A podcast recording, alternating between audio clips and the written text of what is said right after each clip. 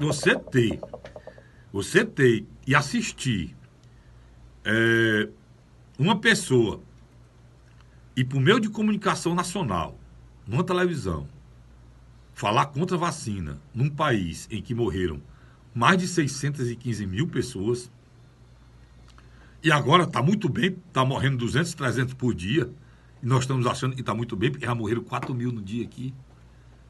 Num país em que eu, você, todos nós, temos pessoas envolvidas, amigos, parentes, e morreram.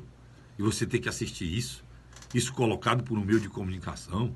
E depois, de forma cínica, a, o âncora diz: não, vá se vacinar. Depois de detonar a vacina, manda se vacinar. Tudo isso por interesse politiqueiro, vagabundo, de quem só pensa em eleição no próximo ano.